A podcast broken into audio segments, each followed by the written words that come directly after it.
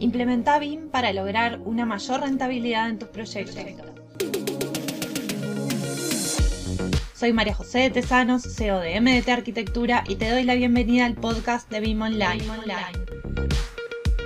Estoy aquí para compartir contigo mis conocimientos y experiencia trabajando en proyectos con BIM para que puedas tomar acción y avanzar en el proceso de implementar BIM que traerá más eficiencia y productividad a tus proyectos.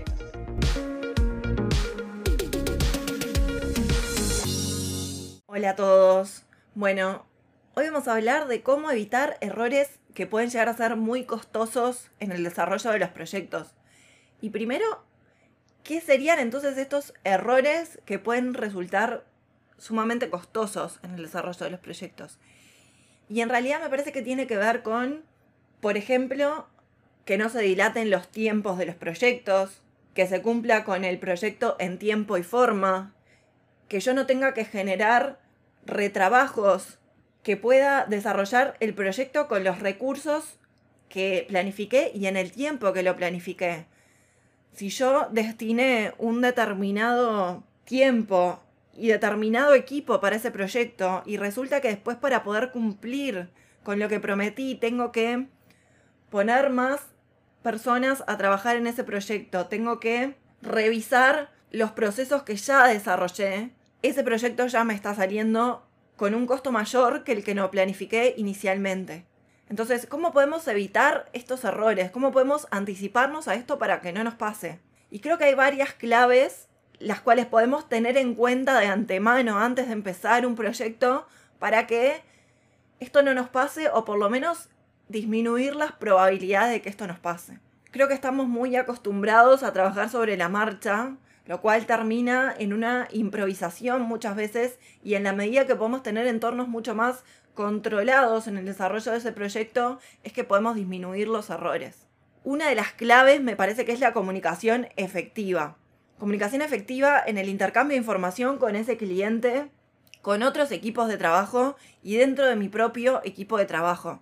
¿Y esto qué va a generar en definitiva? Evitar tener que buscar si omití una determinada revisión que me enviaron de ese proyecto, que no la interpreté como era debido, que no la pude analizar en tiempo y forma, la incorporé en el proyecto sin pensarla y después terminó trayendo problemas, por ejemplo. Y creo que la forma para garantizar la coherencia en el proyecto con la calidad esperada y poder comunicarse de manera efectiva es establecer canales claros de comunicación en determinados tiempos y que sean eficientes. Y esto desde el inicio del proyecto. ¿Cómo vamos a comunicarnos? ¿Cómo vamos a determinar qué cambios de proyecto hay que hacer y en qué tiempos? ¿Y qué pasa si esos cambios no se comunican en tiempo y forma? ¿Qué consecuencias tiene eso? Y para esto es importante que todos los miembros dentro del equipo, con el cliente y con otros equipos de trabajo estén familiarizados de cómo se van a hacer estos procesos y qué es lo que se va a aceptar y qué es lo que no se va a aceptar en esto también. Y uno podría pensar, bueno, pero el cliente siempre tiene la razón y entonces pide un cambio y quizás ese cliente no está teniendo en cuenta que si pide un cambio en determinado momento, en determinado proceso, trae sobrecostos y trae consecuencias para ese proyecto y en definitiva pérdidas para su propia inversión. Muchas veces no se lo implica el cliente en esto también. Por eso insisto en que las comunicaciones deben ser efectivas y claras. Otro punto que me parece fundamental es el diseño preciso y detallado hasta donde fue planificado, no detallado de más, sino que si me toca hacer este análisis del proyecto, que yo pueda llegar a fondo en ese análisis y que lo pueda tener en cuenta antes de llegar a la obra, por ejemplo. De esta forma, yo puedo analizar ese proyecto que estoy diseñando, que estoy ejecutando, lo puedo analizar a tiempo y evaluar las posibilidades que existen. ¿Y qué pasa si me encuentro con un error, con una omisión? ¿Qué hago con eso? Y esto lleva también a la identificación temprana de errores y conflictos. Cuando yo me encuentro con esos errores, con esas omisiones, ¿qué hago con esa información? ¿La resuelvo? Igual voy a dejar que se llegue a la obra por más que yo lo pude detectar a tiempo. ¿Tengo procesos claros para poder responder a esos cambios? que estoy permitiéndome visualizar a tiempo? Porque esto en definitiva es lo que va a evitar problemas más costosos. En la medida que yo llego a la obra y lo tengo que resolver de forma improvisada, destinando recursos y mano de obra a ejecutar de determinada forma y después tengo que volver para atrás, eso tiene un costo. Y además tiene un tiempo. Y por supuesto que existen herramientas para la detección de conflictos y la validación y análisis de los modelos BIM, pero se debe fomentar una cultura de pensamiento en la resolución de estos conflictos dentro del equipo del proyecto teniendo claro cuáles son las responsabilidades de cada uno, qué le corresponde a cada uno y además una cultura de colaboración en la que todas las partes estén involucradas en resolver ese conflicto. Por eso otro punto clave es la colaboración efectiva entre las distintas disciplinas y con los distintos contratistas. Esto va a ser vital para justamente evitar errores costosos al momento de llegar a la obra. Y por eso se deben establecer procesos claros en el intercambio de esta información y en la colaboración. ¿Cómo van a hacer esos intercambios? Si yo me encuentro con determinado conflicto, ¿a quién le corresponde ese cambio? Y en la medida que existe, y, esto es, me parece que clave, un rol de coordinación y de llevar adelante, conciliando todas las partes y resolviendo los conflictos y validando esa información que se decidió y se acordó al inicio del proyecto a quién le correspondía, en la medida que existe ese rol que maneja con una visión mucho más global toda la información del proyecto, es que se pueden resolver los conflictos de forma ágil y eficiente, ¿no? Me parece que ese rol es vital.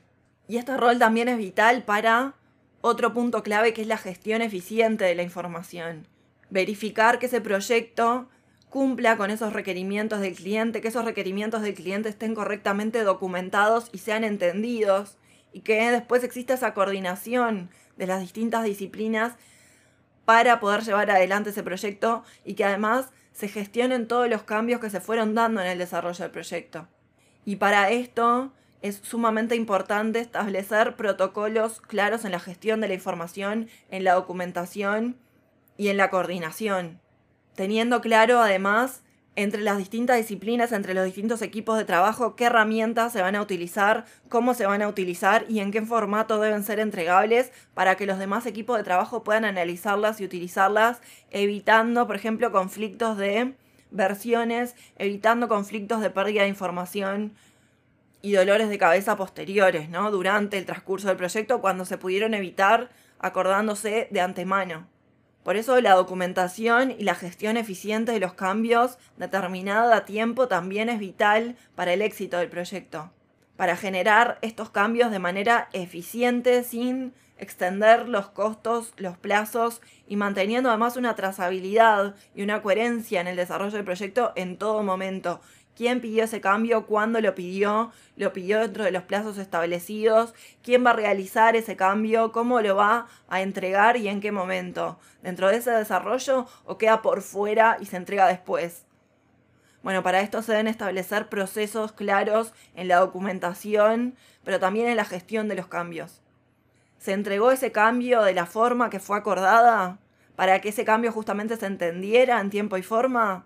¿O como no quedaron claros esos cambios, se generan contradicciones, faltas de comunicaciones y idas y vueltas en distintas revisiones de ese proyecto. Por eso también es sumamente importante poder presentar y visualizar ese modelo de manera eficiente, que sea claro, que todas las partes puedan analizar ese modelo de la misma forma, que sea accesible, para que después no existan omisiones en el análisis o en la visualización de que otra disciplina, otro subcontrato no pudo ver esa parte del proyecto y se omitió que eso así no iba a funcionar. Y esto sirve también en la medida que al momento de acordar cómo se van a resolver determinados conflictos en el proyecto, cada parte cada equipo de trabajo, cada disciplina, desde su especificidad, puede determinar cuál es la mejor forma para resolver ese conflicto. Y muchas veces cuál es la forma más rentable, más económica y más eficiente y más rápida para resolver ese conflicto.